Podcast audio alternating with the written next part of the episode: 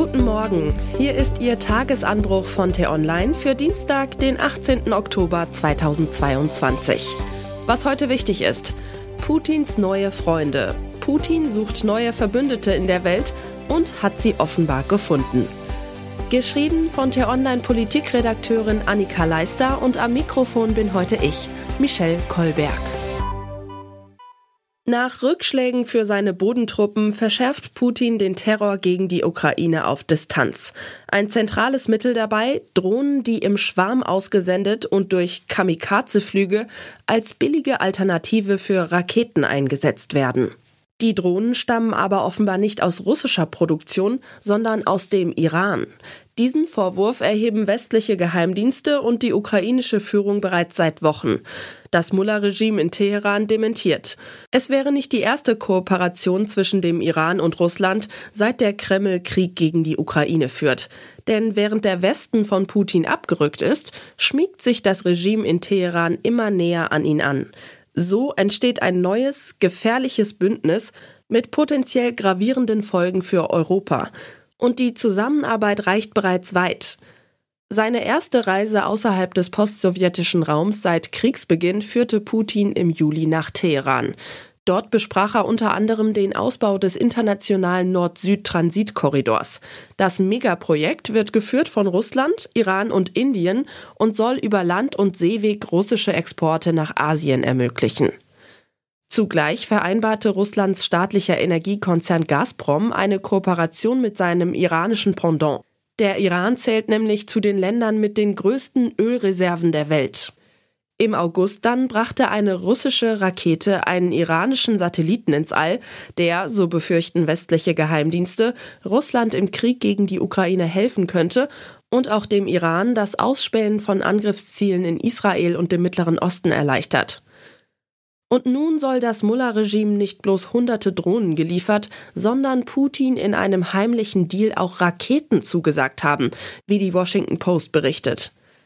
Es sind Kooperationen in den drei wichtigen Sektoren Infrastruktur, Energie und Militär, die den Iran und Russland über Jahre aneinander schweißen könnten. Sie könnten, verläuft die Zusammenarbeit stabil, den beiden Staaten im Energiekrieg gegen den Westen weltweit die Kontrolle über die Preise für fossile Brennstoffe verschaffen. Dem Westen bleibt wenig, um dagegen vorzugehen. Am Montag haben die EU-Außenminister neue Sanktionen gezielt gegen Akteure der iranischen Sittenpolizei und anderer Behörden im Land verhängt. Der Iran aber ist sanktionserprobt und auch hier kann Putin von seinem neuen Partner lernen.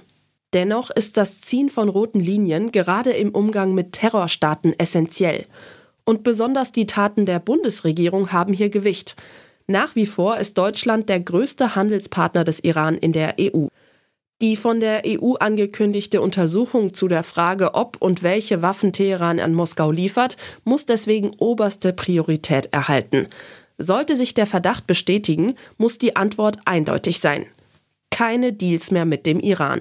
Das gilt auch für das Atomabkommen, das gerade neu verhandelt wird. Denn was ist die Versicherung, keine Atombombe zu bauen, aus dem Munde von solchen Verhandlungspartnern schon wert? Am Ende trägt die neue Stufe der Gewalt, die Putin gerade gegen die Ukrainer und Irans Machthaber gegen ihr eigenes Volk anwenden, aber auch einen Hoffnungsschimmer mit sich. Sie zeigt, wie sehr beide Führungen unter Druck stehen, andere Optionen erschöpft sind und dass ihr Ende näher sein könnte als gedacht.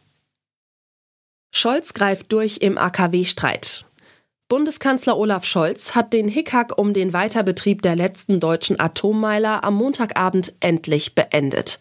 Per Brief, in dem er auf die Richtlinienkompetenz des Kanzlers zurückgreift, diktiert er den Streitparteien FDP und Grünen nun, wie es laufen soll. Alle drei Atomkraftwerke, Emsland, Neckar-Westheim 2 und Isar 2, sollen bis längstens Mitte April 2023 am Netz bleiben. Am härtesten fällt die Klatsche dabei für die Grünen aus. Die hatten nämlich erst am Wochenende auf ihrem Parteitag per Beschluss die Position im AKW-Streit besiegelt, die der Kanzler nun kippt.